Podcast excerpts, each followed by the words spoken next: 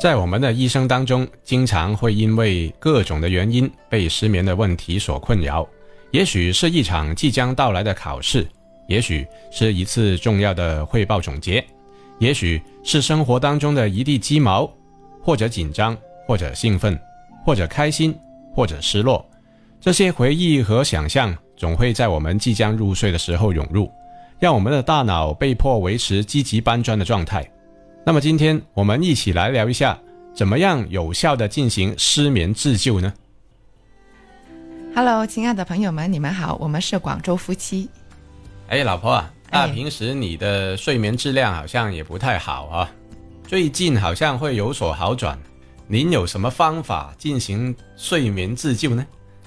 我的方法是可以跑步的，哦，这个是吗方法挺好的。对对哦，就跑步的话就可以让自己更 累了。啊，对， 折腾一下自己嘛。哦，那这个方法是从哪里得来的啦？是我看一些跑步的书本呢、哦，它那里有说到这个问题哦，是吧？那就是对你来说是有效的。啊，对我来说是有效的。啊、那这样其实也是呃挺不错，因为一举两得嘛。那既锻炼了身体，又能够促进睡眠的质量。呃、嗯，那整个过程你是怎么样去使用这个方法呢？我通常就是早上呢，我喝一点暖水，或者是吃一点流质的早餐之后呢，我就去跑步，啊、我就跑它五公里、十公里这样子。嗯，那然后跑完回来呢，我就做一下拉伸，啊，洗完澡之后呢，然后就照着平常那样正常的去生活。那然后到晚上的时候呢，基本上就会很累的了。哦，那个睡眠质量，我就觉得是非常的好，嗯就是因为它就是跑步是一个有氧的运动嘛，嗯，那所以整天下来的话，那些神经呢都会很放松，那然后睡眠的质量就会挺好的，就是也不会做梦啊这样子。嗯，然后睡起来了，就是一觉睡到天亮啊了。哦。那其实就是说，这个跑步它也不是说立竿见影，就是需要经历中间的一些其他的过程啊，才发挥到它之前你跑过的这个作用。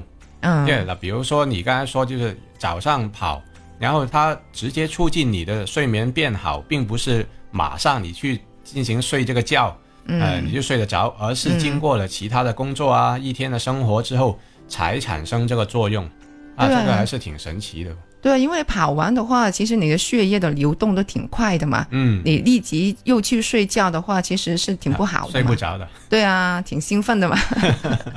突然间去睡觉的话，对身体也不是太好呀。嗯，就是只不过就是形成了一个比较良好的循环啊，就是从一开始早上就先跑完以后，那么经过了其他的一些工作生活之后呢，就慢慢把这种的精力消耗掉，嗯，那然后从而让自己就是更好的入睡啊，这个过程其实是有一个循序渐进的一个作用。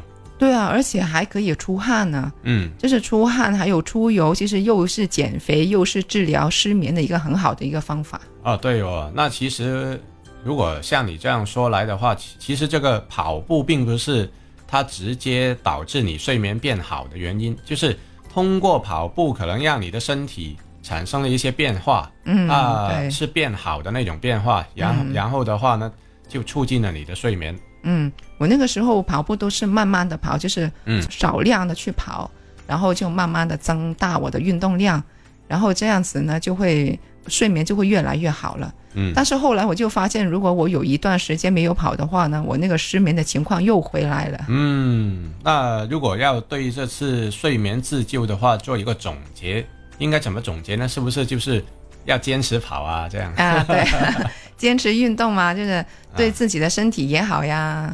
嗯，就是如果是跑了一段时间不跑，那其实这种睡眠自救就并不是那么有效果了。嗯，所有事情都是要坚持的嘛，嗯，是吧？那如果我的睡眠好的话，那你作为我老公睡在旁边，你也会没那么多烦恼啦，是吧？要不然我会吵着你嘛。